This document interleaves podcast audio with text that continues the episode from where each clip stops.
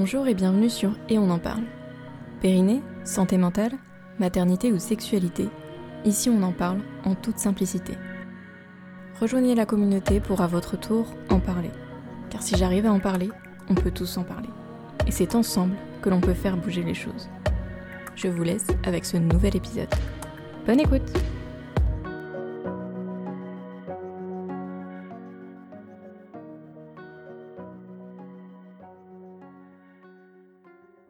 Bonjour à tous et à toutes, aujourd'hui je vous retrouve dans un nouvel épisode où on va parler charge mentale.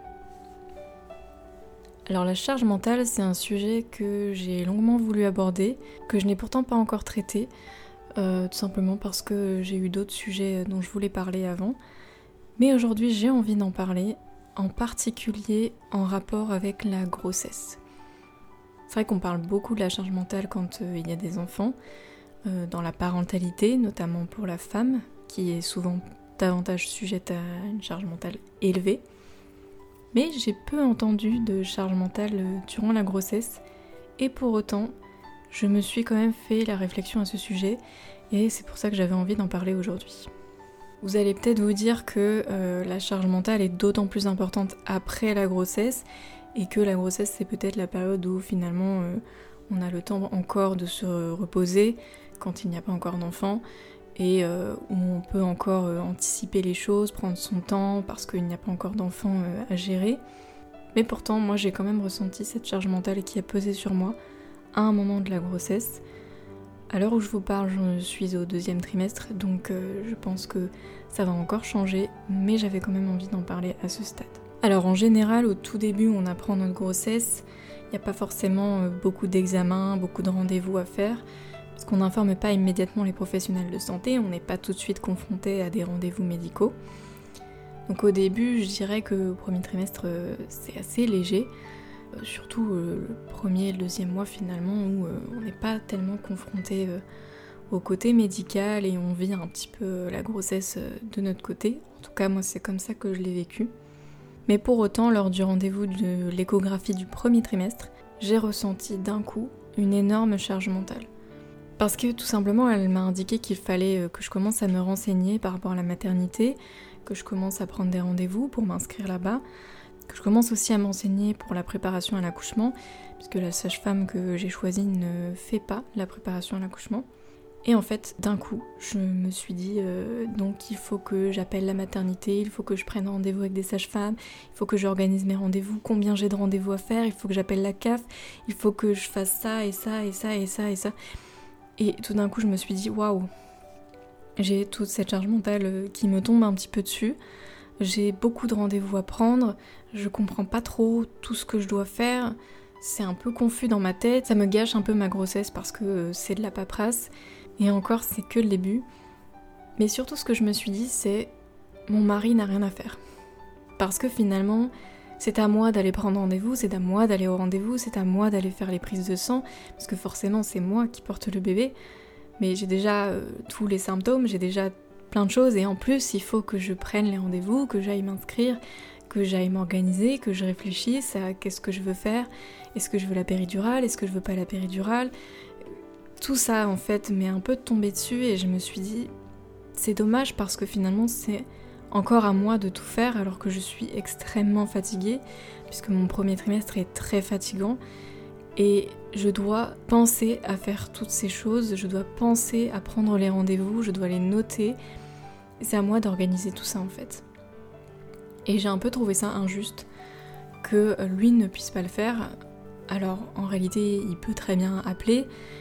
Je lui dis, est-ce que toi tu pourrais pas appeler ça me soulagerait énormément. Et il m'a dit qu'il le ferait, mais finalement j'ai fini par le faire parce que tout simplement c'est moi qui sais ce que je veux, c'est moi qui sais les questions que je vais poser puisque c'est moi qui vais accoucher.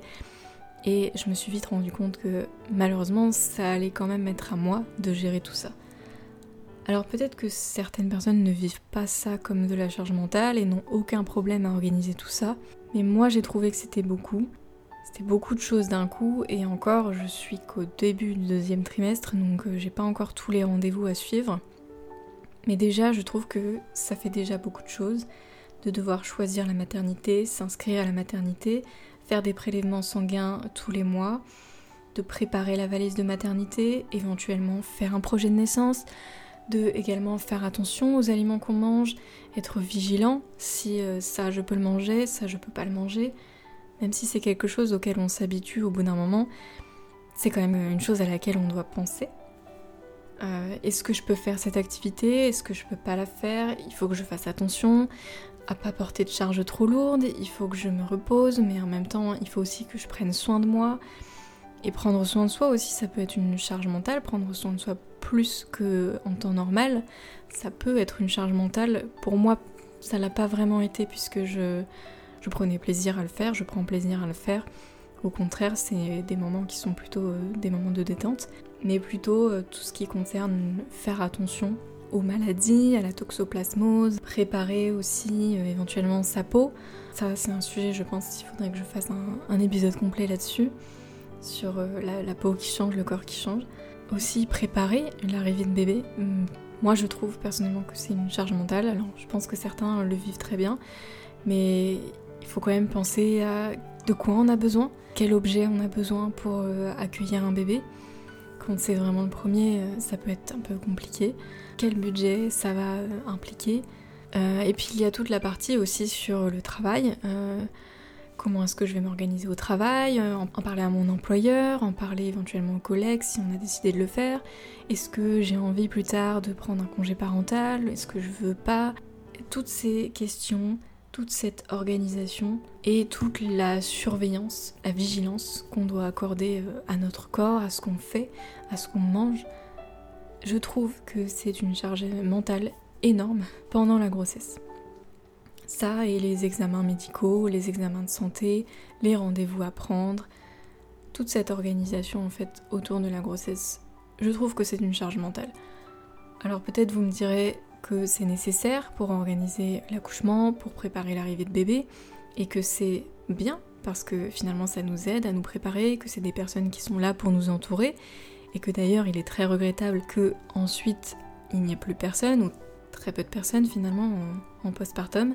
Je suis d'accord que c'est des choses qui sont nécessaires et c'est très bien aussi que ce soit comme ça, mais je trouve quand même que euh, beaucoup pèse sur la femme qui a déjà beaucoup de choses à faire, beaucoup de choses à gérer avec son corps, avec tout ce chamboulement qui se produit en elle, quand pour le papa, il ne se passe pour l'instant rien, physiquement, même mentalement, à part la joie euh, de savoir qu'il va être papa en général, il n'y a pas trop trop de chamboulement tant que bébé n'est pas là. Mais pour autant, c'est encore à la femme de devoir gérer toutes ces choses administratives qui rajoutent un peu plus sur la fatigue, sur euh, la charge mentale. Donc voilà, j'avais simplement envie de le souligner que euh, pendant la grossesse, c'est encore à la femme de tout gérer, parce que c'est elle qui est enceinte. Vous allez me dire peut-être que c'est logique. Oui et non. Je trouve que les choses pourraient être réparties différemment. On pourrait simplement dire au papa de le faire au lieu de toujours s'adresser à la femme qui est enceinte. Euh, je trouve que le papa a un rôle très important à jouer euh, pendant toute la grossesse parce qu'il est un peu le pilier et le soutien de la femme. Donc pourquoi pas euh, qu'il prenne certains rendez-vous aussi, même si euh, il n'a pas à être présent à certains rendez-vous parce que euh, ce n'est pas forcément nécessaire. Je pense qu'il peut aussi faire l'inscription à la maternité, gérer les papiers, et peut-être qu'il y a des papas qui le font. Mais j'ai quand même l'impression que finalement c'est quelque chose qui retombe souvent sur la femme, puisque c'est finalement nous, en définitive, qui décidons de comment on veut accoucher. Mais voilà, simplement euh, un petit épisode assez court, mais voilà, pour dire, il y a beaucoup de charge mentale pendant la grossesse aussi, et pourtant on n'en parle pas. Voilà, j'espère que cet épisode vous a plu, et euh, si vous souhaitez partager votre avis là-dessus, vous pouvez me rejoindre sur Instagram ou aller voir le blog et on en parle. Merci d'avoir écouté cet épisode jusqu'au bout. S'il vous a plu, n'hésitez pas à vous abonner pour être informé des nouveaux épisodes et à me rejoindre sur Instagram pour plus de publications et de contenu. A bientôt pour un nouveau sujet